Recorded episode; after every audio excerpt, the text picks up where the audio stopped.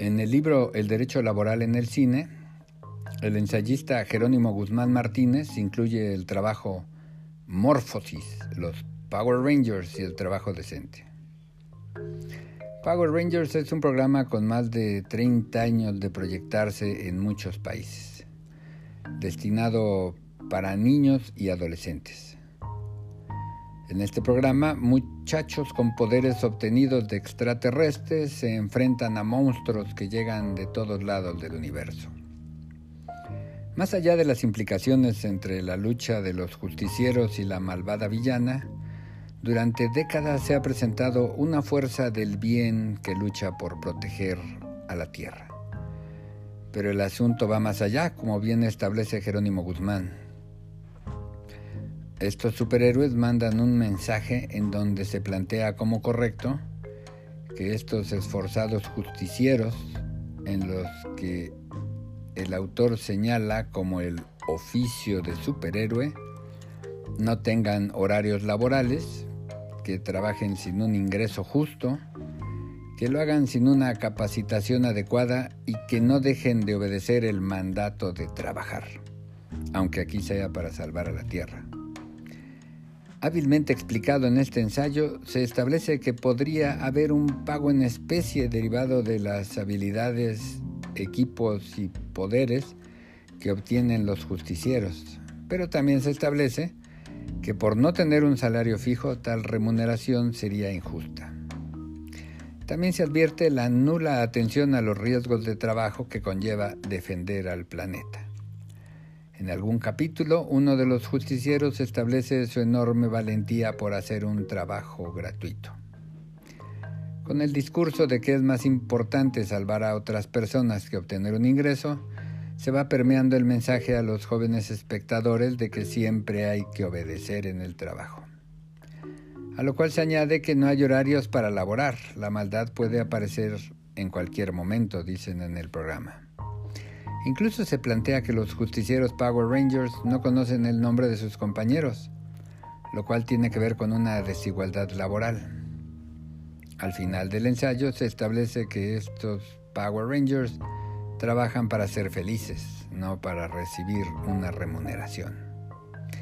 Más allá de que la serie de Power Rangers verdaderamente logre que los espectadores decidan ser como sus héroes, capaces de sacrificar su horario, su escuela y hasta poner en riesgo su vida por ayudar a otros, llama la atención que en una serie aparentemente inocua y que solo busca divertir a los niños y jóvenes, se filtren este tipo de mensajes que probablemente afecten la percepción del trabajo en alguno de los millones de espectadores. La existencia de juzgados y litigantes se funda en la decisión del ciudadano de acudir a la justicia, de exigir sus derechos, le sean reconocidos o no en una sentencia favorable. Pero si las series populares como los Power Rangers logran que un porcentaje de niños y adolescentes interioricen estos aspectos que ya planteados en un ensayo jurídico televisivo, de pronto resultan fácilmente detectables y sustentan la teoría de este ensayo peculiar, que es las series televisivas para niños y jóvenes no son tan inofensivas como parecen. El mensaje está claramente ahí. Falta que el receptor lo introyecte en su vida laboral. Mientras las tecnologías permiten a jóvenes y niños acceder a un mayor número de productos, de películas o series, incluso de países que son inaccesibles en televisión abierta o de paga, no es desdeñable promover el análisis de algunas series o de las plataformas bajo la mera perspectiva jurídica en el tema de difusión de la cultura jurídica. O, como en el caso, de una aparente distorsión de los derechos laborales en sus aspectos más básicos, un horario fijo, un salario justo, una capacitación constante, una igualdad laboral, por lo menos. La falta de indicadores en temas como los aquí comentados, es decir, si no se plantea este panorama en una perspectiva de cultura jurídica, es claro que no habrá estudios relacionados con el impacto que esta serie u otras tienen en los espectadores.